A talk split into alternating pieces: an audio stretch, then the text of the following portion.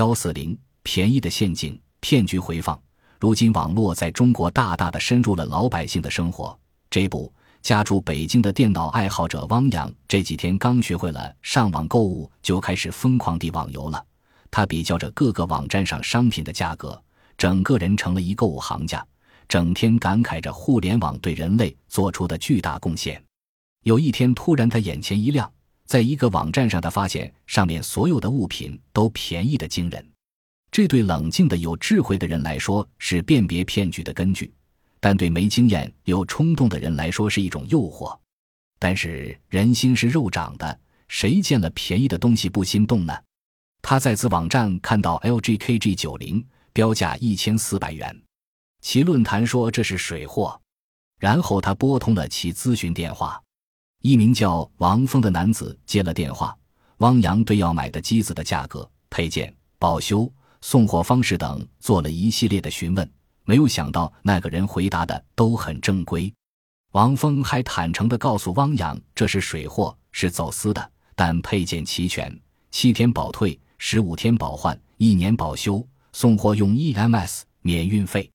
还告诉他下了订单，三分钟之内就能发货，就可以告诉他 EMS 的货单号，可以马上查询到。这无疑让汪洋吃了一颗定心丸。天下没有白捡的便宜，这不，对方多坦诚，还告诉自己是水货，还下了订单。他这样安慰着自己，这一切在他的眼里都是有信誉、服务好的大公司说的话。然后他们谈到了最关键的付款方式的问题。王峰说要在其网站上下订单，然后自己去网上银行或银行汇钱给我，然后给我打电话，我会叫财务查账，然后给发货。然后告诉你单号，那样的话对于消费者来说不就是没有任何保证吗？我们公司很大，做生意很多，不会骗你这一两千块钱的。而且你可以看我们的论坛反馈，我们公司的信誉非常好，我们是最讲诚信的。汪洋半信半疑，心里还打着小鼓，但他还是打上了钱。那时候心里真是担心害怕，担心钱一过去，马上电话就打不通了。找不到人了，然后他打电话给王峰，钱汇好了。王峰说：“我去查账，然后马上给你电话。”之后，王峰打电话来说：“钱已经汇到，订单已经处理好了，仓库现在在调货，很快发货，再告诉你单号。”过了一会儿，电话铃响了，很不好意思，我们现在没有散装的一台机子了，因为我们主要是做批发的，大都是两三台包装在一起的机子。您看能不能再找个人买一台机子，那样给您发两台一包的机子过去。手机这种东西不可能那么快就找到别的人也买呀。那好，我再去南京和厦门的分公司查一下，再打电话给你。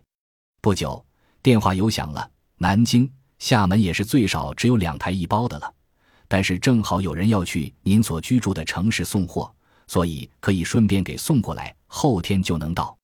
这期间，请尽量帮我们找找有没有别的人要买，实在没有也没关系，到时候由您拆包，然后当场把另一台机子还给送货员就好了。两天以后的中午，一个外地手机号给他打电话，说是送货员已经到了他的城市，四十分钟以后送到他这儿来。四十分钟左右以后，那人打过电话来说：“很抱歉，我在白云宾馆，同时约了另一个客户。”能不能麻烦您过来取？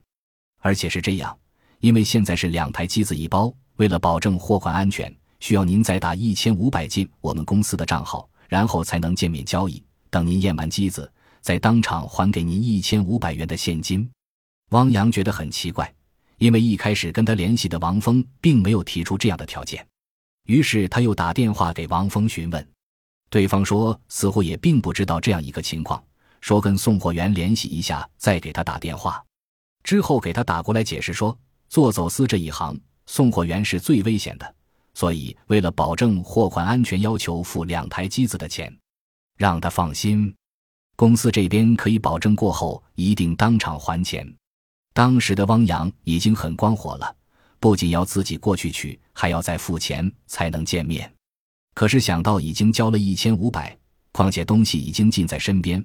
所以不由得考虑照公司的意思办，但汪洋还是有警惕性的。考虑了一下后，他马上打过去电话说：“我不可能没见到人就在给你们汇钱，让送货员办完事稍后过来，我当着他的面通过网上银行汇钱，或者我们过去先见他，然后去汇钱，然后再拿机子。”对方的语气强硬了起来，说：“如果见了面，也就没有必要再交钱了。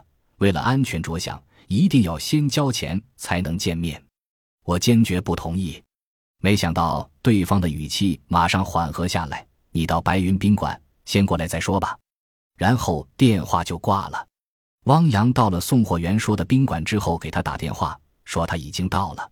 送货员却还是坚持要先付钱才能见面，说：“我还有货在身上，做送货员是一定要小心的。”于是汪洋让步了，说：“你用本地电话拨我的手机，起码证明你在本地。”他却突然态度恶劣了起来，说：“我可以说出这个宾馆门口是什么什么样子的，我不屑于做这种事。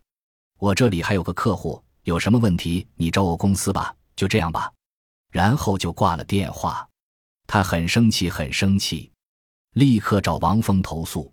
王峰很礼貌地安慰他，帮送货员解释，之后又由送货员给他打了电话道歉。一个道歉化解了汪洋的愤怒。于是他又去银行汇了一千五百，之后满以为这样一来终于可以拿货了，回到那个宾馆再给送货员打电话提出见面交易，得到的回答却是新的条件，一个新的名目——风险金两千。他说这是给他自己的风险保证金。当对方提出这样一个条件的时候，一种恐怖的感觉油然而生，与以往在电视上看到的诈骗案太像了。一步一步，一次又一次的加薪的条件，汪洋坚决的拒绝了，然后赶紧给王峰打电话，怕自己的拒绝会使他再也打不通那个电话。但是电话通了，那手机我不买了，你们退还我的三千元钱。他询问了情况，说先给送货员打个电话再联系我，然后再来电话就开始劝解汪洋，说送货员是比较小心的，他怕出事。所以提出这样的要求，他还看到你不是一个人去的，是不是？是，还有一个同事陪同。